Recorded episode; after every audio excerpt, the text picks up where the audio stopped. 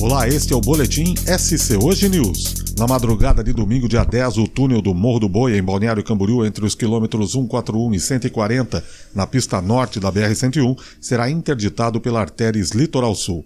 A restrição ocorre para a instalação de pórtico rolante com plataforma, que servirá de sustentação para os trabalhos de manutenção preventiva do revestimento superior do túnel, que permanecerá em obras até o próximo dia 15 de dezembro.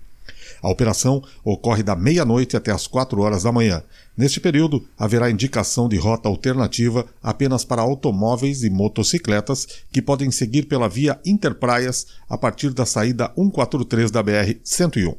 Já para veículos pesados, a orientação é o planejamento antecipado da viagem, visto que não haverá alternativa de desvio.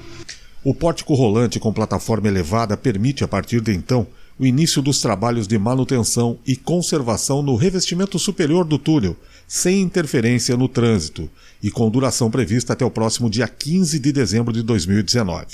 As atividades envolvem limpeza, reparos pontuais na superfície de concreto e pintura impermeabilizante em toda a extensão superior do túnel. Em caso de más condições climáticas, a programação da operação especial poderá ser alterada. Este foi o Boletim SC Hoje News. Outras informações no portal SC Hoje News, schoje.news.